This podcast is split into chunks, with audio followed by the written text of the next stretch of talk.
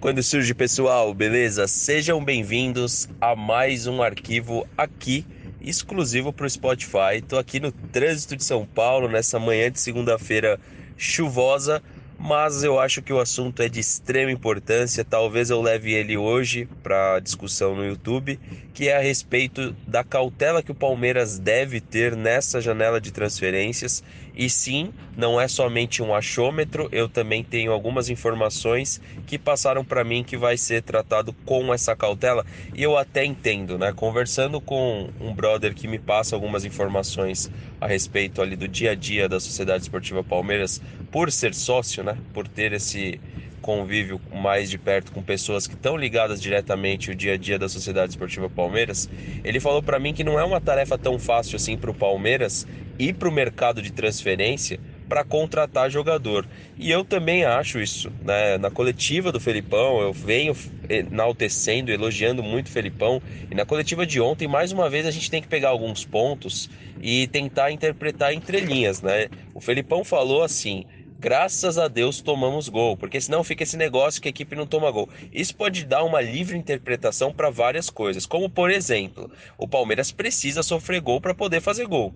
E uma vez também que o Palmeiras sofrer dois gols numa partida, se o Palmeiras não sofrer gol, ele não vai saber sair dessa situação. Eu concordo, eu acho que a interpretação pode ser sim levada para esse lado, mas eu vou levar essa interpretação para vocês para o lado de transferências, para o lado de reforços. Você que trabalha numa empresa qualquer aí, sei lá, do setor de vendas, de qualquer, de qualquer segmento, como é que você contrata um profissional se todos os números da empresa estão voando e aparentemente todos os profissionais dessa empresa estão dando conta. Então, sim, estou agora fazendo uma comparação de Palmeiras Clube de Futebol com uma empresa que dá resultado, que dá lucro, que dá rendimento. Eu sei que para uma empresa, conforme ela dá mais lucro e rendimento, na grande maioria das vezes, ela aumentando o quadro de funcionários, não vai gerar nenhum ciúme. Mas como que você contrata hoje um zagueiro? Como que você justifica isso para os profissionais que estão no elenco? E não só isso, né? Como que você administra o ego de vestiário, sendo que o time só tomou nove gols? Então a torcida pede um zagueiro,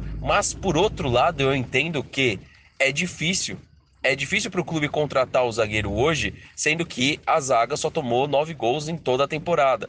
O setor ofensivo é um dos mais produtivos do Brasil também. Então, ainda que a gente tenha nossas críticas pontuais ao Arthur não estar tá jogando, a questão técnica do Borja, é muito difícil também você trazer um jogador para o setor ofensivo. Eu aposto que o Palmeiras vai apostar todas as fichas no Keno porque já é um profissional da casa, já é um jogador acostumado com esse vestiário, com esses jogadores, já é um jogador amigo desses jogadores que aí estão, Dudu, William Bigode, o Keno jogou com todos eles, Moisés, enfim. Então, se eu pudesse apostar, eu acredito que o Palmeiras vai mirar essa contratação, porque ela é mais fácil para administrar egos, né? O Palmeiras simplesmente vai ter que ver o que vai fazer com o Carlos Eduardo e vai ter que ver o que vai fazer com o Felipe Pires. E não necessariamente precisa fazer algo com o Carlos Eduardo. Carlos Eduardo, inclusive, é amigo do Keno e vai aceitar numa boa uma reserva. Não me parece ser um jogador que vai causar atrito, que vai causar polêmica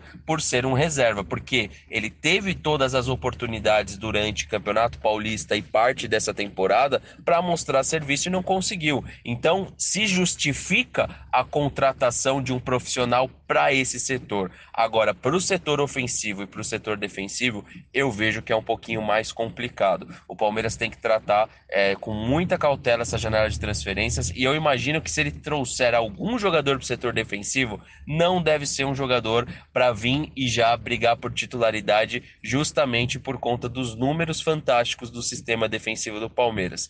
Galera, eu vou levar esse entendimento e essa discussão também para o YouTube. Aguardo vocês lá mais tarde. Tamo junto e siga aqui o nosso perfil do Spotify nessa manhã de segunda-feira chuvosa. Espero que vocês não tenham escutado tanto barulho assim de fundo, mas é que eu tô gravando durante aqui o percurso para minha casa e tá um pouquinho de trânsito. Um abraço, pessoal.